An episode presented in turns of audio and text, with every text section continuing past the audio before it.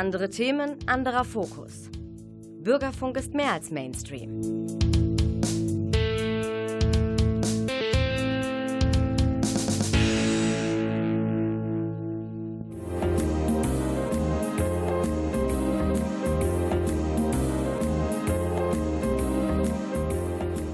Der Lesewurm. Neues vom Buch- und Hörbuchmarkt.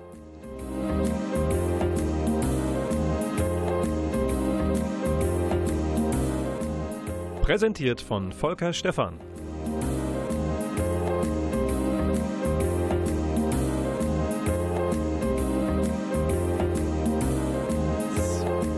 Ist September, der Lesewurm kriecht noch ohne Übergangsjacke in die Buchhandlungen, aber die Vorboten des Herbstes sind nicht zu übersehen. Ihr wisst es, Spekulatius im Supermarkt. Die Sendung im September blickt ein wenig wehmütig zurück auf den vergangenen Urlaub, freut sich aber auch schon auf die Herbstferien in gut einem Monat. Drum gibt es neben den gewohnten Hörbuch Top 5 auch ein bemerkenswertes Interview mit Tim Hackemack. Tim organisiert am 30. September in der Sputnikhalle den Plattenladen für einen Tag. Die Einnahmen gehen komplett an Sea-Watch, eine Organisation, wie ihr vielleicht wisst, die es sich ehrenamtlich zur Aufgabe gemacht hat, Flüchtende auf dem Mittelmeer vor dem Ertrinken zu retten. Wir hören uns wieder nach der ersten Musik und die kommt von der polnischen Prog-Rock-Band Riverside. Der Titel heißt Whale of Tears vom neuen Album Wasteland, das am 28. September erscheint.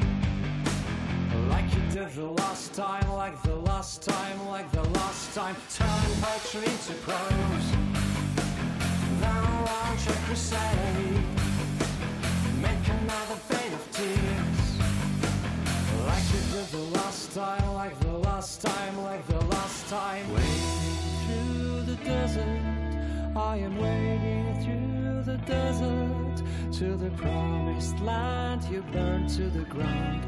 Waiting through the desert, I am waiting through the desert to the promised land you burned to the ground.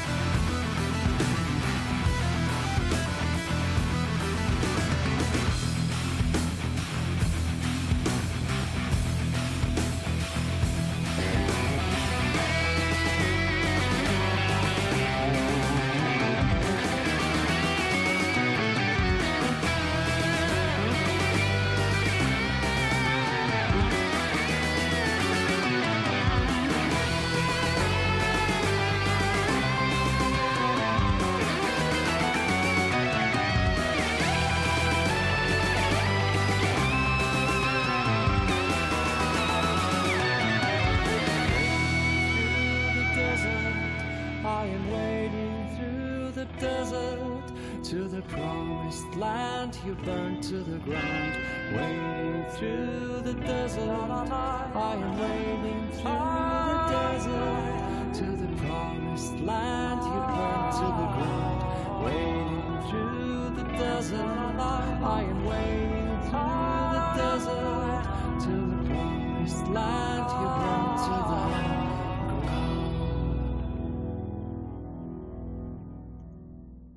Der Lesewurm im September. Klaus Blödo grüßt aus der Technik. Danke, das Winken kannst du jetzt einstellen. Wir haben das alle mitbekommen. Vielen Dank für deine Zuarbeit auch in diesem Monat.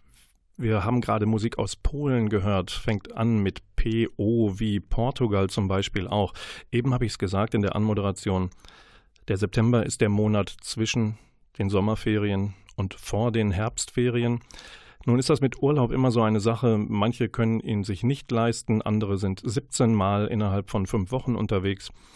Ich weiß nicht, wie ihr das haltet. Was man gut machen kann, ist auch mit schmalem Geldbeutel ein Buch lesen. Ein Buch entführt eigentlich meistens in andere Welten und wenn es noch gut geschrieben ist, hat man den Eindruck, man sei selber da. Zum Beispiel in POV Portugal. Portugal ist ein erklärtes Lieblingsziel von Klaus Blödo in der Technik hier im Medienforum. Ähm, gefühlt ist er alle 17 Jahre einmal dort. Wenn ihr ihn fragt, kann er euch das noch genauer erklären. Portugal ist Thema des ersten Buchs, was ich euch vorstellen möchte von Gilles Ribeiro geschrieben. Lost in Fuseta heißt seine Reihe. Klingt englisch, hört sich ein bisschen verloren an. Tatsächlich geht es äh, um den deutschen Ermittler Leander Lust, der eigentlich für ein Jahr an die Algarve reist, nach Fuseta, um dort Kollegen zu helfen und mit zu ermitteln. So ganz lässt ihn das aber nicht los. Gilles Ribeiro ist ein toller Name äh, ist aber ein Pseudonym. Nur Holger Carsten Schmidt macht gar kein Geheimnis daraus, dass das sein eigentlicher Name ist. Den Herrn Schmidt kennen wir als erfolgreichen Drehbuchautoren, Grimme-Preis prämiert. Und äh, er hat sich irgendwann mal gedacht, finde ich super, Portugal, Algarve, klasse, hab mich verliebt, schreibe ich dann auch mal Krimis drüber. Wir kennen das von anderen Deutschen, die zum Beispiel an der Bretagne einen Kommissar, einen Einheimischen ermitteln lassen, Jean-Luc Banalek mit den bretonischen Geheimnissen, bretonischen Kriminalfällen. Wir kennen das äh, aus anderer Feder. In Italien spielt äh, eine Reihe, die ein Deutscher geschrieben hat. In jedem Fall legt Gilles Ribeiro nun den zweiten Fall für Leander Lust vor, Spur der Schatten. Da muss er an der Algarve mit seinen Kolleginnen und Kollegen eine andere verschwundene Kollegin suchen. Leander Lust haben viele sofort in ihr Herz geschlossen, weil der einerseits äh, komisch ist, anders und es hat auch einen Hintergrund, er ist Asperger-Autist und das äußert sich natürlich in der einen oder anderen Hinsicht. Die beiden Fälle, die es bisher gibt um Leander Lust, sind erschienen bei Kiepenheuer und Witsch. Urlaub kann man machen, wenn man wenig Geld in der Tasche hat das hat vorgeführt ein junger Mann namens Christopher Schacht. Der hat sich überlegt, mit 19 und mit 50 Euro in der Tasche die Welt zu bereisen. Da kann man denken, na, das wird vielleicht nicht so weit führen. Äh, falsch gedacht, ihn hat es zumindest vier Jahre lang durch die Welt geführt, diese 50 Euro. Dazu muss man sagen, er hat natürlich zwischendurch irgendwo angeheuert, hat mal Jobs übernommen, damit er sich über Wasser halten konnte. Er hat jetzt nicht mit 50 Euro ist er nicht ausgekommen, sondern hat sich ab und an was dazu verdient hat wunderbare Geschichten erlebt, ist mit einem Segelschiff über den Atlantik gereist, hat unterwegs vier Weisheitszähne verloren, aber fünf neue Sprachen gelernt, 100.000 Kilometer hat er abgerissen, 45 Länder vier Jahre.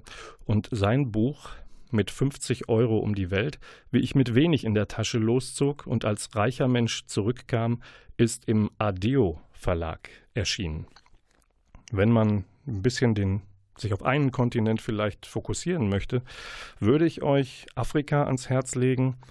Da gibt es eine wundervolle Bilderreise mit Texten versehen, natürlich im Taschenverlag, der ja für opulente Bände bekannt ist die haben eine besondere Reihe aufgelegt oder einen Erstling, der hieß in 125 Jahren um die Welt, National Geographic Reportagen und daraus haben sie jetzt etwas destilliert nämlich den Kontinent Afrika. Das ist allerdings kein Buch, das man sich anschauen sollte, wenn man nur schöne Bilder erwartet. Es zeigt auch die Entwicklung, die der Kontinent unter dem Einfluss der Kolonialherren der verschiedenen genommen hat. Das ist also eine Reise durch die Geschichte, aber auch durch wunderbare Landschaften. So, das war ein kurzer Abstecher in unseren Urlaubsbereich mit Krimis und anderen Büchern. Wir hören jetzt den nächsten Song, der kommt von Royal Tusk, einer kanadischen Rockband, heißt Aftermath. Und wenn der Song zu Ende ist, lege ich euch sehr ans Herz das Interview, was ich mit Tim Hackemack geführt habe, der den Plattenladen für einen Tag organisiert am 30. September. Darüber spreche ich sofort im Anschluss an Royal Tusk.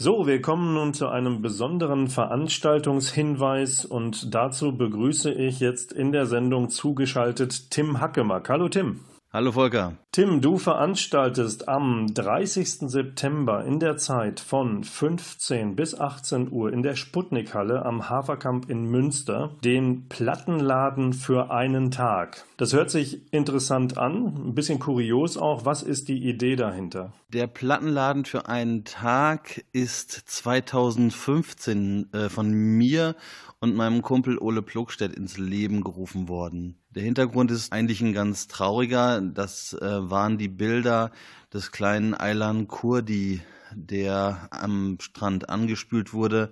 Das war ja ein sehr, sehr großes Medienthema damals. Der kleine Eiland war genau im gleichen Alter wie mein Sohn Emil damals war. Und das hat mich einen Abend sehr extrem beschäftigt. Es ist ein Flüchtlingskind, das versucht hat, das Mittelmeer zu überqueren äh, mit Angehörigen und dabei ums Leben gekommen ist. Genau, das hat ein der sein Vater hat überlebt und der selber ist ähm, am Strand angespült worden. Dort wurde ein Foto von seinem äh, leblosen Körper gemacht und das war halt, da war mein Sohn zwei, er war auch zwei und ähm, das hat mich nicht losgelassen. Und am selben Abend habe ich dann überlegt, was kann man machen. Ich hatte mich schon ein bisschen mit dem Thema Sea-Watch beschäftigt und der zivilen Seenotrettungshilfe. Und dann habe ich gesagt, okay, ähm, ich habe eine Band oder hatte den zu dem Zeitpunkt eine Band, die hieß El Bosso Meets the Scardiolas.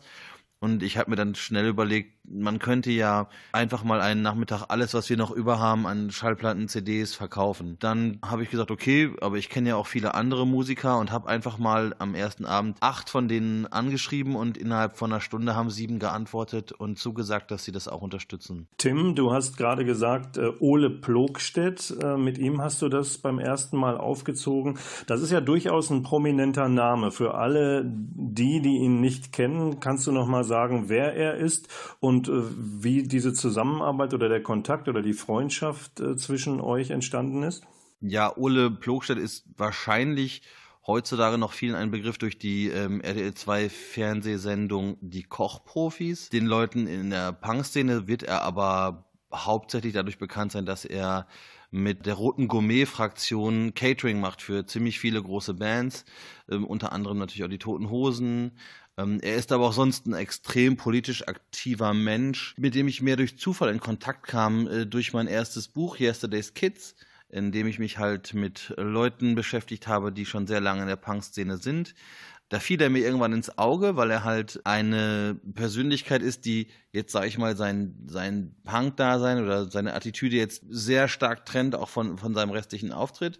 Dann habe ich mich mit ihm in Hamburg getroffen, äh, wir haben ein Interview geführt und Fotos gemacht, waren uns sympathisch und da ich wusste, dass er sehr aktiv ist, habe ich ihn dann eigentlich nur angerufen und ihn gefragt, ob er zum Beispiel auch ein paar T-Shirts von der roten Gourmet-Fraktion spenden könnte. Daraufhin ist er aber sofort angesprungen und sagte, nee, ich mache da jetzt mit, wir organisieren das zusammen und hat dann die wirklich großen Kontakte, die er hat, auch genutzt zu vielen großen Bands. Jetzt, ich sage jetzt die Toten Hosen, das war dann innerhalb von ein paar Minuten geregelt und er hatte so viele andere Namen, zauberte er aus dem Hut, die er einfach kannte, wo er einen persönlichen Draht hatte und die wahrscheinlich nicht reagiert hätten, äh, wenn ich sie jetzt persönlich als Privatperson angeschrieben hätte. Wie darf ich mir denn 2018 dann den Plattenladen vorstellen? Äh, wird das äh, die Sputnik-Halle fluten äh, durch Schallplatten? Was hast du alles im Angebot? Wir werden, haben 2015 den Plattenladen für einen Tag gemacht. 2016 haben wir dann einen Buchladen und für einen Tag gemacht, an dem wir natürlich aber auch Schallplatten hatten. 2018 ist es jetzt wieder ein Plattenladen, aber wir haben auch Musikbücher, wir haben DVDs, wir haben T-Shirts. Wir versuchen grundsätzlich einen wirklich coolen Plattenladen aufzubauen. Das war damals immer mein Traum und jetzt habe ich den immerhin immer für ein paar Tage und wir versuchen halt damit etwas Positives zu machen und daraus dann noch was zu gewinnen. Das es gibt für mich, so was Hobbys angeht, nicht was, was ich schöner finde, eigentlich als Schallplatten zu kaufen, neue Musik zu entdecken. Und wenn man das machen kann und dabei noch das Geld zu 100% für einen guten Zweck, für Sea-Watch gespendet wird, dann finde ich das eine gute Sache. Dazu werden Kuchen gebacken, es gibt Cocktails, es gibt Kaffee. Man kann also mit der ganzen Familie kommen und muss sich keine Sorgen machen, dass die Frau oder der Mann, der nicht sammelt, genervt daneben steht. Die können sich dann alle ein Stückchen Kuchen holen, einen leckeren Kaffee oder auch einen Cocktail und können sich dann auch so äh, die Zeit vertreiben. Mit Tim Hackemack, dem Organisatoren des Plattenladens für einen Tag am 30. September in der Sputnik-Halle, unterhalte ich mich nach der nächsten Musik noch ein bisschen weiter über die Punk-Szene und die Atmosphäre, in der heute Flüchtlingshilfe stattfindet. Die Musik kommt von The Pineapple Thief. Der Song heißt Try As I Might von dem frisch erschienenen Album Dissolution.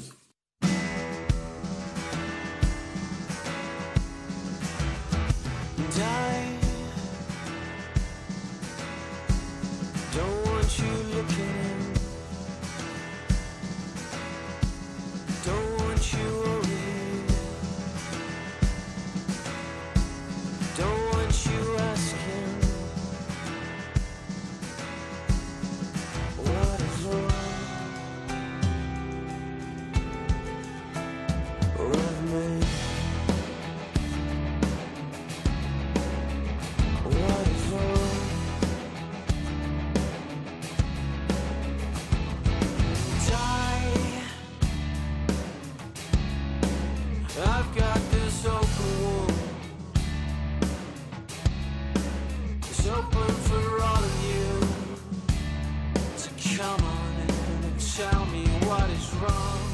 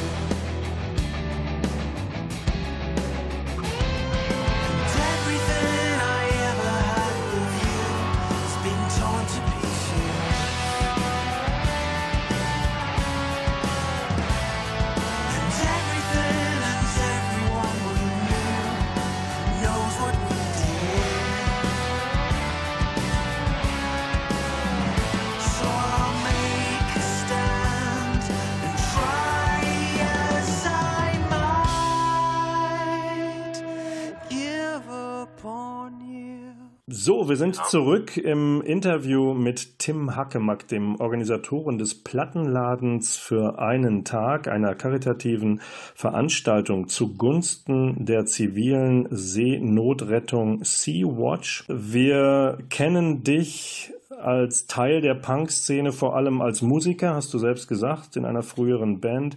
Du bist Fan der Punkmusik, du fotografierst, du bringst Bücher über die Punk-Szene heraus und inzwischen kennen wir dich also auch als Organisatoren einer Aktion zugunsten von Sea-Watch und gegen das Sterben auf dem Mittelmeer. Was hat das alles mit der Punk-Szene zu tun? Die Punk-Szene, so muss ich sagen, dass ich sehr viele tolle Menschen da einfach kennengelernt habe, die genau daran auch glauben und darüber hinaus auch noch, die einfach daran glauben, dass man Menschen in Not helfen muss.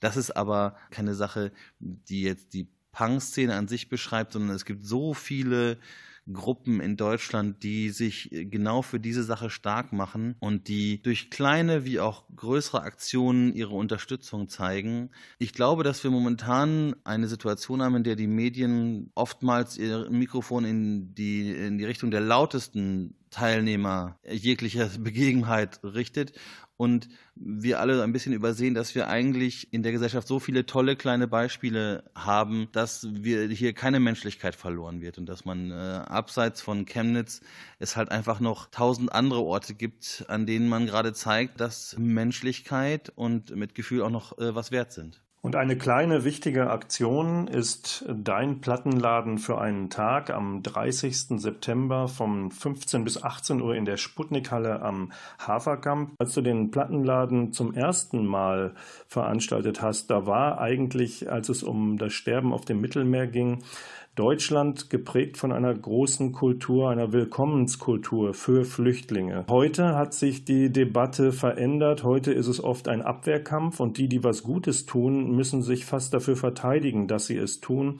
Sea-Watch und andere Schiffe werden am Auslaufen gehindert oder am Einlaufen gehindert. Kapitäne der Rettungsschiffe müssen sich vor Gericht äh, zur Wehr setzen für das, was sie tun. Mit welchem Gefühl veranstaltest du heute einen Plattenladen für einen Tag? Ich habe natürlich in den letzten Monaten auch die Geschehnisse rund um die Juventa und auch um die Sea-Watch äh, verfolgt. Und äh, es lässt mich äh, etwas sprachlos zurück, was da passiert. Der Ansatz des Plattenladens äh, für mich persönlich war auch immer, dass ich gesagt habe, ich möchte gar nicht über Politik diskutieren, ich möchte auch keine Politik vorschreiben. Es sollte nur das Ziel eines jeden anständigen Menschen sein, dass niemand auf dem Mittelmeer ertrinkt, dass niemand stirbt. Das muss unser Ziel sein. Die Asyldebatte, die fängt erst später an. Die beginnt für mich an einem anderen Punkt und da muss man diskutieren. Worüber man nicht diskutieren darf, ist ganz klar die Situation, dass Menschen nicht sterben müssen für einen Politikgedanken. Das, was die italienische Regierung macht und was die deutsche Regierung mitdeckt, gerade das ist, das ist unerträglich. Äh, und das sollte auch unerträglich ähm, für alle Menschen sein, die noch einen Hauch von Mitgefühl haben. Und ich glaube, dass es da noch viele gibt. Ich äh, bin der festen Überzeugung, dass dieser jämmerliche Haufen menschlichen Abschaums, der sich in Dresden auf den Marktplatz stellt und absaufen, absaufen ruft, dass das nicht nicht mehr als drei Prozent allerhöchst dieser Bevölkerung sein können. Der Rest der Menschen weiß, dass man unterscheiden muss zwischen dem Ablehnen eines Asylverfahrens oder dem Ablehnen eines, Ablehnen eines Asylantrags und der Situation, dass da Männer, Frauen und Kinder auf dem Mittelmeer ertrinken, ihr Leben verlieren, das, das ist nicht hinzunehmen. Du darfst natürlich noch sagen, dass das, was auf dem Plattenladen dann verkauft wird zugunsten der Sea-Watch, dass das nicht allein Punkmusik ist, richtig? Nein, wir haben in diesem Jahr wirklich aus ganz vielen verschiedenen Bereichen äh, Musik gefunden. Wir haben auch die Menschen oder wollen die Menschen dazu aufrufen, dass wenn sie selber zum Beispiel noch interessante Schallplatten im Keller haben, in diesem Fall keine Klassik, kein Schlager, kein Country, also Dinge, wo man weiß, dass die auch einen Abnehmer finden, dass die die uns auch gerne ähm, spenden können und wir das weitergeben werden. Ähm, ich glaube, wir haben für viele Leute für vielerlei Musikgeschmack haben wir ein Angebot und äh, selbst wenn man jetzt vielleicht kein, keine Schallplatte findet, dann findet man ein T-Shirt oder man findet eine CD, eine DVD oder zu guter Letzt findet man auf jeden Fall einen leckeren Kuchen und einen guten Cocktail, um sich dann das frustrierte Plattendesaster wenigstens noch schön trinken zu können. Das war Tim Hackemack in der September-Ausgabe des Lesewurms. Wir wünschen viel Erfolg für den Plattenladen für einen Tag am 30. September von 15 bis 18 18 Uhr in der Sputnik Alle am Haverkamp. Vielen Dank fürs Gespräch und viel Erfolg, Tim. Vielen Dank dir auch. Medienforum Münster. Bürgerfunk.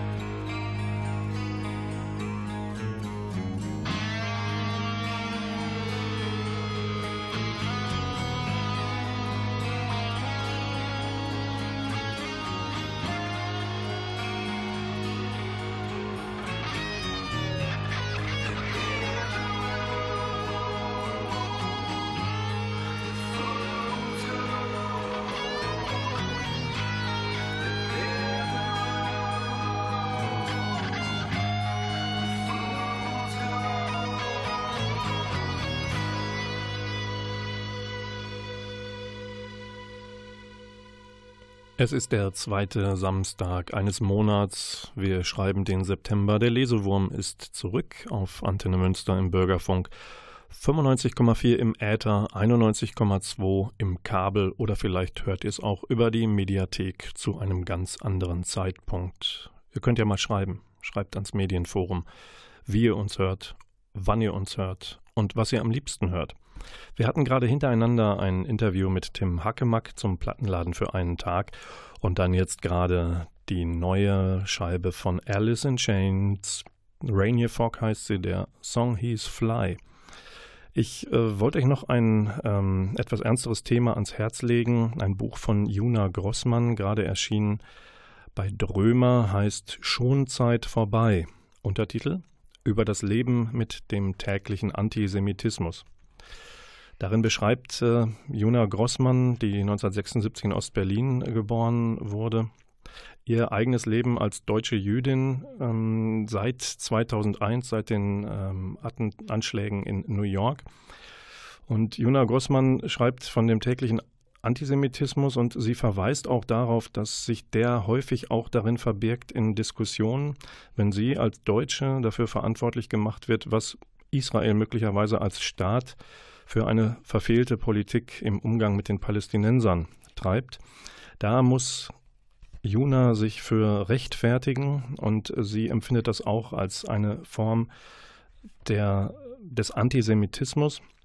Und was sie ein bisschen bemängelt ist, ähm, wenn Menschen aufbegehren gegen Rassismus, gegen Antisemitismus, wenn es um Antisemitismus geht, müssen die deutschen Juden offensichtlich in Deutschland ihren Protest und ihre Kundgebung alleine und selbst organisieren. Sie würde sich wünschen, dass die Solidarität ein bisschen weiter greift. Schonzeit vorbei von Juna Grossmann.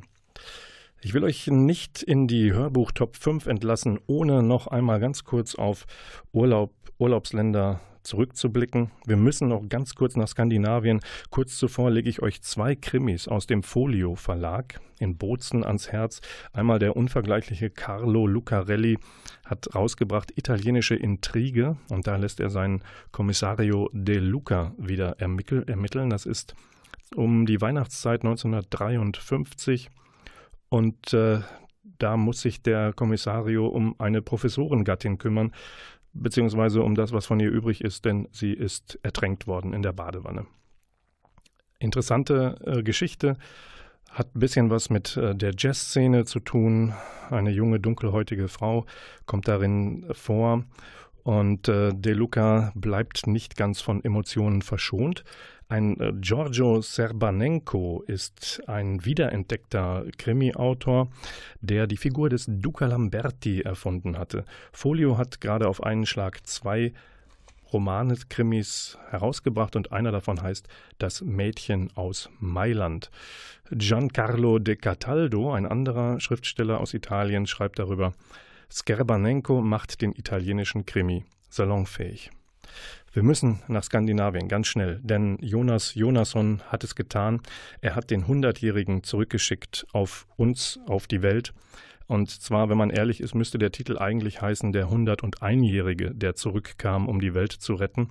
Denn Allan Carlsson, dieser knuddelige Kerl, der die Weltgeschichte im ersten Band, der Hundertjährige, der in seinem ersten Band durch die Weltgeschichte jettete und alle möglichen Führer der Welt traf, ist zurück und muss tatsächlich die Welt retten. Er trifft Angela Merkel, er ist mit Kim Jong-un zusammen. Es geht um die Gefährdung der Welt. Auch Donald Trump kommt drin vor. Und Jonas Jonassen hat die Fortsetzung geschrieben, erschienen bei C. Bertelsmann. Wir bleiben, wir gehen von Skandinavien rüber nach Dänemark, also auf den Kontinent zurück. Und ich empfehle euch noch zwei Thriller. Oder von mir aus auch drei. Sucht euch das aus. Ochsen, der dritte Fall von Jens Henrik Jensen, ist raus. Die Trilogie des Ex-Elitesoldaten Ochsen im Kampf gegen den Geheimbund Danehof, die geht zu Ende. Sie geht sehr spannend zu Ende. Ich kann euch verraten, er wird überleben, weil der vierte Band namens Wolf Lupus ist gerade in Dänemark erschienen. Also ohne den Hauptdarsteller kann das gar nicht funktionieren. Und wer nicht von Dänemark lassen kann, der sollte vielleicht mal die Reihe von Steffen Jakobsen, das ist eigentlich ein Arzt, testen. Der hat inzwischen den vierten Band um das Ermittlerteam Lene Jensen und Michael Sander rausgebracht. Es ist Lüge war 2017 erschienen und jetzt kommt Hybris raus. Darin thematisiert er den menschen- und naturverachtenden Wunsch nach dem perfekten Kind. Und skrupellose Ärzte versprechen, diesen Wunsch zu erfüllen. Ab Montag in den Läden eures Vertrauens. Willkommen zu den Top 5 Hörbuchcharts. Und da fangen wir heute mal ausnahmsweise an mit der Einspielung von Platz 1. Ihr hört jetzt. Ein Allerweltsphänomen und kein Grund, sich zu schämen. Dennoch ist es ein enormes Tabuthema, das bei manchen eine regelrechte Phobie auslöst. Etwa 12 bis 27 Prozent von vermeintlichen Mundgeruchspatienten, die sich in eine Spezialsprechstunde begeben, sind nämlich eigentlich ein Fall für den Psychotherapeuten. Sie leiden unter Halitophobie, so nennt sich diese Angst vor dem bei ihnen gar nicht existierenden Geruch. Ob man aus dem Mund riecht, ist für die meisten wirklich Betroffenen häufig nur schwer festzustellen. Und weil wir wissen, dass wir andere mit einer Bemerkung über Mundgeruch verletzen und sogar traumatisieren können, halten viele Menschen lieber die Klappe, statt dem Gegenüber zu sagen, dass er oder sie einen schlechten Arzt hat. Nicht so einer meiner Kollegen, der morgens einen anderen Arzt vor der Visite so begrüßte. Na, ne tote Ratte gefrühstückt? So, jetzt einmal tief ausatmen. Das war auf Platz 1 der Top 5 Hörbuchcharts im Lesewurm im September die Stimme von Tessa Mittelstädt. Und was sie gelesen hat, war aus einem Sachbuch, nämlich geschrieben von Dr. mit Jael Adler. Darüber spricht man nicht. In diesem Fall war das Mundgeruch. Das Buch und das Hörbuch nehmen uns tatsächlich mit von Kopf bis Fuß, lässt dabei keine Hautfalte, keine Schamgegend aus, aber ich bin natürlich jugendfrei geblieben und habe für euch eine Passage ausgewählt, die ein nicht so großes Tabu ist, nämlich das, was aus dem Mund manchmal an Aroma strömt. Das kann aber auch krankhafte Hintergründe haben. Es soll jetzt nicht zu launig gesagt sein. Wir kommen weiter zu Platz 2. Und zwar vorhin schon erwähnt, Jens Henrik Jensen, Ochsen, gefrorene Flammen, so heißt Teil 3 der Danehof-Trilogie, gelesen von Dietmar Wunder, erschienen im Audioverlag auf zwei MP3s, über 17 Stunden Spielzeit. Dann gehen wir rüber zu Platz 3 in den Hörbuchcharts und da hat geschrieben Jo Nesbø Macbeth, Untertitel Blut wird mit Blut bezahlt und gelesen hat das Wolfram Koch. Gut, Harry Hole ist eigentlich die Figur, die wir von Nesbø kennen. Ausgangspunkt für, für dieses Projekt und für dieses Buch, Hörbuch Macbeth, war ein Hogarth Shakespeare-Projekt, zu dem renommierte Schriftsteller eingeladen werden. Und die haben die Chance, ihre Neuerzählung eines Shakespeare-Werks zu präsentieren. Und äh, das hat vor Nesbø zum Beispiel schon Margaret Atwood getan. Sie hat sich damals den Sturm vorgenommen und 2017 daraus ihr Buch Hexensaat gemacht. Nesbø macht aus Macbeth einen, ja, Inspektor, der zu einem korrupten Bullen wird, spielt in den 70er Jahren in irgendeiner fiktiven Stadt. Könnte Glasgow sein, könnte Nordamerika sein. Eine widerliche Metropole in jedem Fall voller Gewalt und Verbrechen. Und äh, Macbeth ist eigentlich ein guter, wechselt aber die Seite ähm, war Feind der Drogenbosse und irgendwann packt ihn die Gier und er sagt, ich will mächtiger und reicher werden als die, die ich früher bekämpft habe. Wir gehen weiter zu Platz Nummer 4, ohne dass ich euch verschweigen will, dass Nesbø bei der Hörverlag erschienen ist auf zwei MP3s, 19 Stunden Spielzeit. Platz 4, David M. Barnett. Das heißt Miss Gladys und ihr Astronaut. Gelesen von Simon Jäger, dessen Stimme kennt man wenn man Matt Damons Filme sieht. Er synchronisiert nämlich die deutsche Übersetzung. Miss Gladys ist eine herzergreifende Geschichte über, wenn man so will, Major Tom, der als erster Mensch tatsächlich sich auf den Weg zum Mars begibt. Und eigentlich will er weg von der Menschheit kommen. Das gelingt ihm aber nicht. Warum? Die lustige Idee dabei ist, Miss Gladys hat ihn zufällig an der Strippe. Die telefonieren also die ganze Zeit. Sie hat einen direkten Draht in die Kapsel und nutzt diesen auch weitlich. Major Tom ist da anfangs eher unwillig, aber schließlich hilft er aus der Ferne der Großmutter und ihren beiden Enkeln durch schwere Schicksalsschläge und manche Nöte. Eine wunderbare Idee, herzergreifende Geschichte. Hörbuch Hamburg, zwei MP3s, über elf Stunden. Und Platz 5, die Hörbuchcharts im September belegt der neue John Grisham heißt Bestechung, gelesen von Charles Bauer, unnachahmlich. Da haben wir Frau gegen Mann, Justiz gegen Justiz. Es gibt eine Anwältin, Lacey Stolz, die kommt dahinter, dass ein hoher Richter jahrelang Schmiergelder angenommen hat. Das ist also eine Frage, wer hat das Recht auf seiner Seite und auch eine Frage von Leben und Tod. Denn Lacey Stolz will den Typen überführen und legt sich dabei mit mächtigen Leuten an. Erschienen bei Random House Audio auf einer MP3 mit über zwölf Stunden Spielzeit. So, die September-Sendung geht zu Ende und legt euch noch zwei kleine kurze Veranstaltungstipps ans Herz. Und zwar am morgigen Sonntag, den 9. September, könnt ihr zu einer szenischen Lesung zum Tag des offenen Denkmals gehen. Entdecken, was uns verbindet, heißt was Schauspieler und Sprecher Sarah Giese und Christoph Thiemann im Annette von Droste-Hülshoff Haus machen. Zwar am Rüschhaus 81, ihr kennt das Haus. Und äh, dort werden ausgesuchte Texte rund um das Thema Entdecken, was uns verbindet, gebracht. Ab 17 Uhr der Eintritt im Rüschhaus ist frei. Mehr Lesungen ab dem 15. September, wenn das Westfälische Krimi-Festival Mord am Hellweg wieder die Stars und Newcomer der internationalen Krimiszene in die Regionen holt. So zum Beispiel nach Aalen. Im Grubenmuseum am 26. September Franz Dobler, Augsburger Schriftsteller. Seine Krimis sind gewiss nicht diplomatisch, weder in Handlung noch in Sprache. Und verabschieden tut sich der Lesewurm mit einem Song der Gruppe Sohn, der heißt Gin und stammt von dem wieder veröffentlichten Album Lykaya.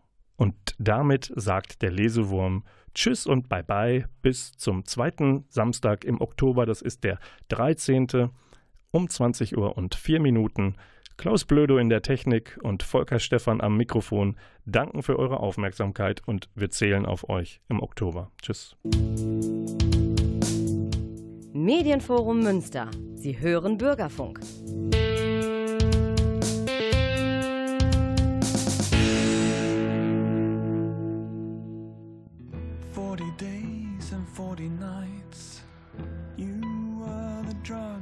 Kept me alive during weary times. Seems so pure when wearing white within such a frail and immaculate mind. With those innocent eyes, you were young and full of life. You asked me to swear, and in me you confide.